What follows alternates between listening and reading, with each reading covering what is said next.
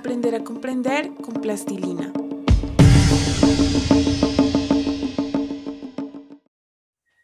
Cine. En este capítulo veremos cómo el cine puede ser implementado en las metodologías educativas para la comprensión del mundo social. Es una herramienta muy completa que permite el acceso a muchos campos del conocimiento. Actualmente no es necesario ir a un teatro de cine para acceder a esta herramienta. De hecho, hay muchas plataformas de streaming como Netflix, HBO, Amazon Prime, entre otras, que tienen recopiladas varias películas y series en su plataforma. Incluso en YouTube podemos encontrar algunas películas, aunque no de muy buena calidad. En fin, el cine, aparte de ser una de las industrias más productivas actualmente, permite la transmisión de sensaciones a partir de la imagen en movimiento. Ahora, decidir de qué está hecha una buena película debe estar basada en diferentes aspectos.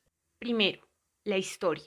La historia es el desarrollo del tema de la película. Aquí se debe evidenciar un conflicto y personajes que tengan dilemas en torno a una situación. Una historia es tan buena como la gravedad de su conflicto. Segundo, la dirección. Esta es la parte más importante, pues es la logística de la producción de la película. Una buena dirección debe basarse en la organización, y cuando hay una buena organización se pueden distinguir hasta los más mínimos detalles, que a la larga son los que hacen las buenas películas. Tercero, la ambientación. Esta parte es la que se refiere a lo estético. La música, el arte y la fotografía son la parte clave para transmitir sentimientos y percepciones.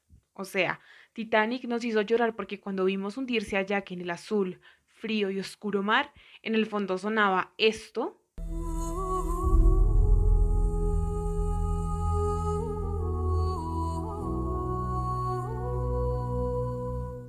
Y no esto.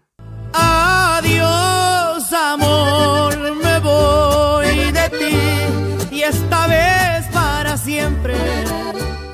Ahora bien, Hacer un análisis de estos aspectos nos permite entender la intención de la película, lo cual a su vez nos sirve para fortalecer el pensamiento crítico. ¿Cómo? Tomemos de ejemplo la película La Bella y la Bestia.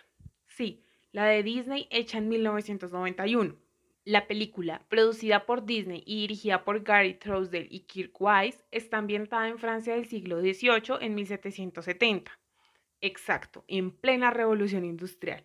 Y en resumidas cuentas, Trata de una chica llamada Bella, que le gusta leer y es muy inteligente, pero evita a toda costa un tipo que la corteja llamado Gastón, el típico machito que está acompañado por una alcahueta, en este caso Le Fou.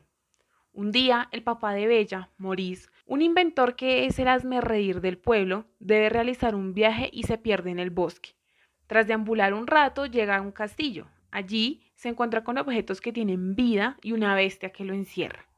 Mientras tanto, Bella, que recién rechazó la propuesta de matrimonio de Gastón, se da cuenta que algo anda mal con su padre y se va a buscarlo. Lo encuentra y se ofrece a la bestia a cambio de su padre. A lo largo de la historia, Bella y Bestia interactúan, se enamoran y Bella descubre que la bestia es un príncipe bajo un hechizo. Por supuesto, el arrogante Gastón no quiere ser humillado. O sea, su crush elige a una bestia y no a él por lo que en busca de su honor se enfrenta a la bestia, donde las cosas no salen bien y al final muere. Al final, Bella rompe el hechizo, todos son humanos otra vez y hubo un vivieron felices para siempre.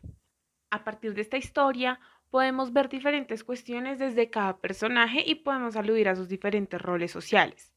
Empecemos por comprender dos cosas. Primero, el contexto social, que como ya mencioné, era la revolución industrial, y Morris, el padre de Bella, puede verse como un promotor de este movimiento. Él hacía parte de lo nuevo, la maquinaria, y lo podemos evidenciar en una escena de la película donde creó un artefacto para cortar leña. Segundo, el rol de la mujer. Teniendo en cuenta que en la época la mujer era percibida como una máquina de quehaceres y de hacer bebés, Bella es una clara representación del opuesto a esto.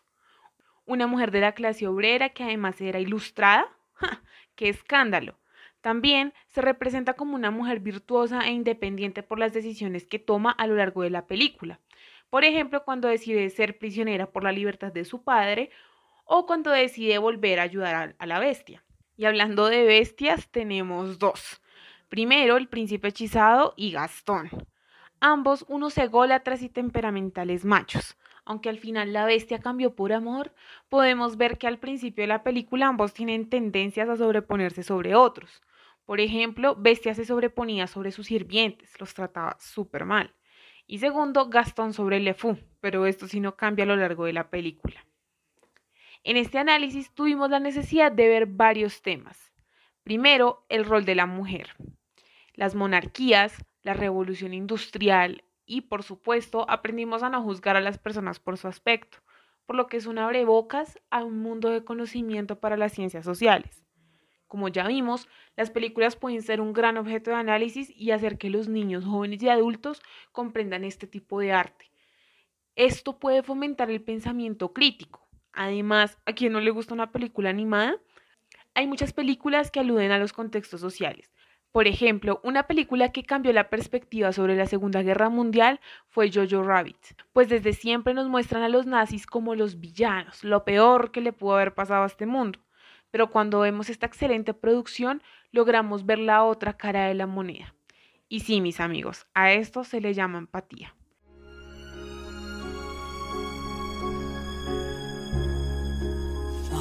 Ancestral hecho verdad. Belleza y fealdad juntos hallarán más que una amistad.